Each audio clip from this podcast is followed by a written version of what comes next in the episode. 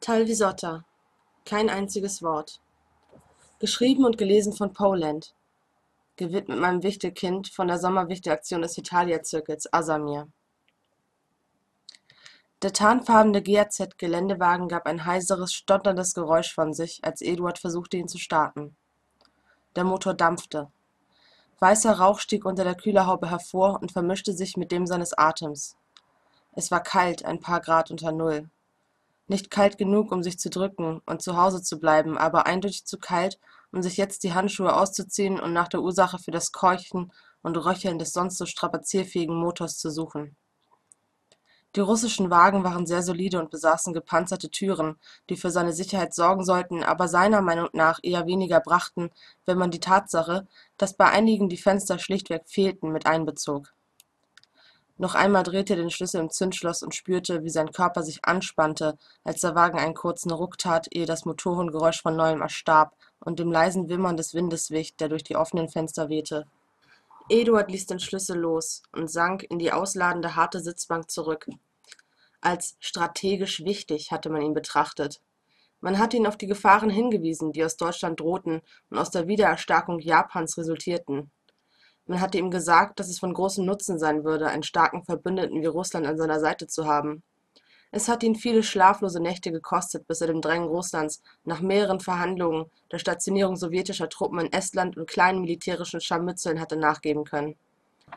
Es war ihm nicht leicht gefallen, seine Unabhängigkeit aufzugeben und sich Russland anzuschließen. Wenn er geahnt hätte, was dieses Bündnis bedeutete, hätte er es sich möglicherweise mehr als zweimal überlegt. Er hatte keine Wahl gehabt. Wie oft hat er diese Worte in seinem Kopf wiederholt? Wie oft hatte er neben Lettland gesessen und diese Worte vorgebetet, einerseits um ihn zu beruhigen, andererseits um sich selbst immer und immer wieder ins Gedächtnis zu rufen, wie aussichtslos seine eigene Lage gewesen war und dass er die einzig richtige Entscheidung getroffen hatte.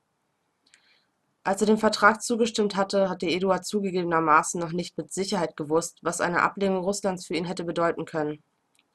Die Verhandlungen waren weder aggressiv gewesen, noch hatte er Russland im ersten Moment als besonders zudringlich empfunden, bis dieser mit militärischer Verstärkung in seinem Haus auftauchte und seine Forderungen wiederholte. Er hatte kein Risiko eingehen wollen. Darum saß er jetzt hier, der Blick auf die finnischen Wälder von dem weißen Dampf der Kühlflüssigkeit und zarten, in einem leisen Taumel herabtreibenden Schneeflocken verschleiert. Jetzt erfuhr er, was es für ihn bedeutet hätte, Russlands Forderungen abzulehnen. Nur stand er heute auf der sicheren Seite der Waffe. In der Gleichung, die ihm gestellt worden war, hatten sich eine Menge Unbekannte befunden. Er hatte nicht geahnt, was ihn erwarten würde, selbst wenn er wusste, dass Russland sich gegen Deutschland wappnen, Leningrad sichern und die umliegenden Länder auf seine Seite wissen wollte. Nach und nach, je mehr er die Rechnung zerdachte, taten sich ihm die Variablen Stück für Stück auf. Lettland und Litauen hatten im Herbst, ähnlich wie er, dem Bündnis mit Russland zugestimmt. Weißrussland hatte dieser wahrscheinlich gar nicht erst bitten müssen, und Ukraine sah er bereits vor den deutschen Soldaten und Panzern zittern.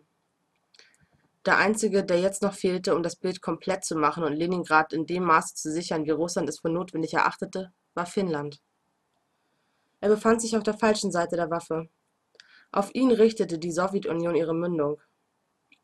Eduard seufzte schwer und löste den Anschnallgurt, sich noch immer davor drückend, nach dem Motor zu sehen.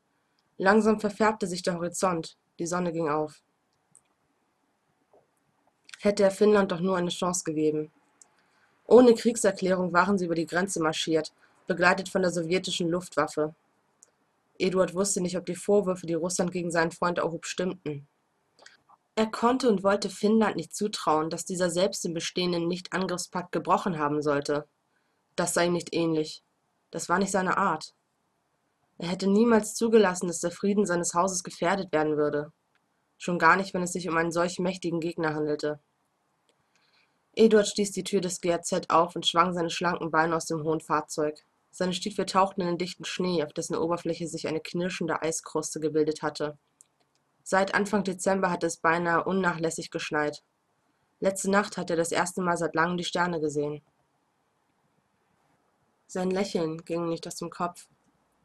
Das Lächeln, das ihm sein Freund so oft geschenkt hatte, das Teilen von Geschenken unterm Weihnachtsbaum, die Lichter und Girlanden, die sich in seinen violetten Augen spiegelten, die Vorfreude auf jedes Fest.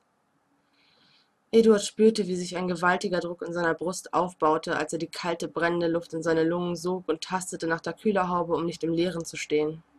Sein Atem ließ seine Brille beschlagen.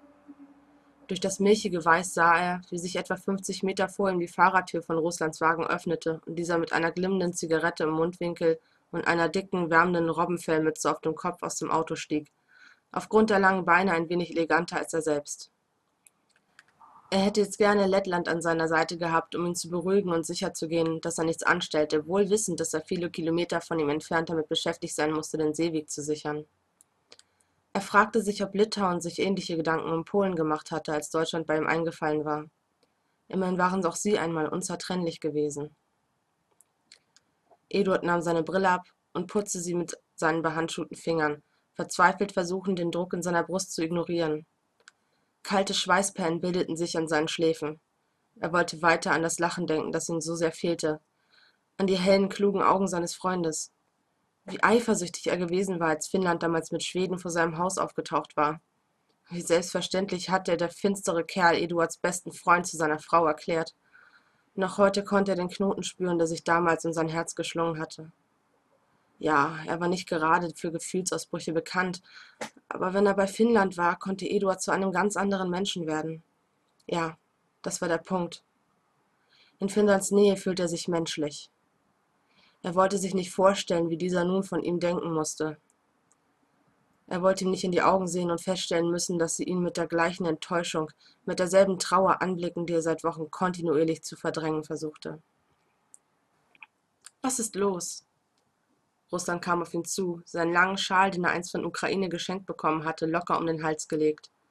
Der ausgefranste Saum hob und senkte sich sacht mit dem Wind. Springt nicht an, antwortete Eduard knapp und stemmte die Kühlerhaube hoch. Von Autos habe ich zwar nicht so viel Ahnung, aber ich bin mir sicher, dass ich das hinbekomme. Ansonsten warte ich hier einfach auf Verstärkung. Du kannst ruhig schon vorfahren, ich komme danach. Er drehte dem anderen den Rücken zu, mit fachmännischem Gesichtsausdruck abschätzend auf das Kabel- und Rohrgewirr blickend, das den mächtigen Motor umschlang. Er war sich tatsächlich ziemlich sicher, dass er das Prinzip verstehen würde, wenn er das Ding auseinandernahm. Genauso sicher war er sich, dass Russland das nicht unbedingt begrüßen würde. Schon in Ordnung. Fahr bei mir mit. Russland deutete nach hinten und zeigte ein mildes Lächeln. Eduard drehte sich nicht um. Die Stimme seines Verbündeten klang sanft und wohlwollend. Selbst für jemanden wie Eduard, der sich nicht nur für recht klug hielt, sondern tatsächlich über ein gewisses Maß an Intelligenz verfügte, die es ihm eigentlich erlauben sollte, Menschen zumindest unter ihre Oberfläche zu blicken, eventuelle Absichten hinter einem bestimmten Verhaltensmuster zu eruieren und wenigstens zwischen Wahrheit und Heuchelei unterscheiden zu können, war Russland ein äußerst schwer zu entsiegelndes Buch. Eduard fehlte es vielleicht einfach an sozialem Gespür, das er durch sein technisches Wissen und seine Kombinationsgabe wettmachte. Vielleicht lag es aber auch einfach daran, dass Russland einfach immer lächelte und immer wohlwollend und liebenswert erschien. Selbst wenn er mit einer Handvoll sowjetischer Soldaten in seinem Wohnzimmer auftauchte und ihm mit Sanktionen drohte, sollte er sich ihm nicht anschließen. Gut, erwiderte er nach langem Zögern und schlug die Kühlerhaube zu. Gut, wiederholte er und zeigte nun selbst ein eher schwaches Lächeln. Dann fahre ich mit dir. Es war schwer, die richtigen Worte zu finden. Er hätte ihm gerne gesagt, dass er nicht gegen Finnland in den Kampf gezogen wäre, wenn er ihn nicht dazu gezwungen hätte. Das Problem war nur, dass Eduard vermutete, dass Russland diesen Schluss niemals von selbst gezogen hätte, dass er überhaupt nicht das Gefühl hatte, ihn zu irgendetwas gezwungen zu haben. Er betrachtete nicht nur sein Ziel als rechtens, das zugegebenermaßen recht nobel war, wenn man die Tatsache betrachtete, dass es Russland tatsächlich um den Schutz der Menschen, seines Hauses und seiner Schwestern zu gehen schien, sondern auch die Mittel und Wege, mit denen er es umzusetzen versuchte. Für Eduard war, wenn Frieden und Sicherheit das oberste Ziel darstellten, Krieg kein besonders dienlicher Status quo. Dann konnte man ebenso gut in ein Gefängnis marschieren und dort Seminare für organisiertes Verbrechen anbieten. Andererseits, und das war kein Nachteil, befand er sich nun in der Position, den Ausgang dieses Krieges zumindest ein wenig beeinflussen zu können. Er wusste nur noch nicht so recht, wie er das anstellen sollte.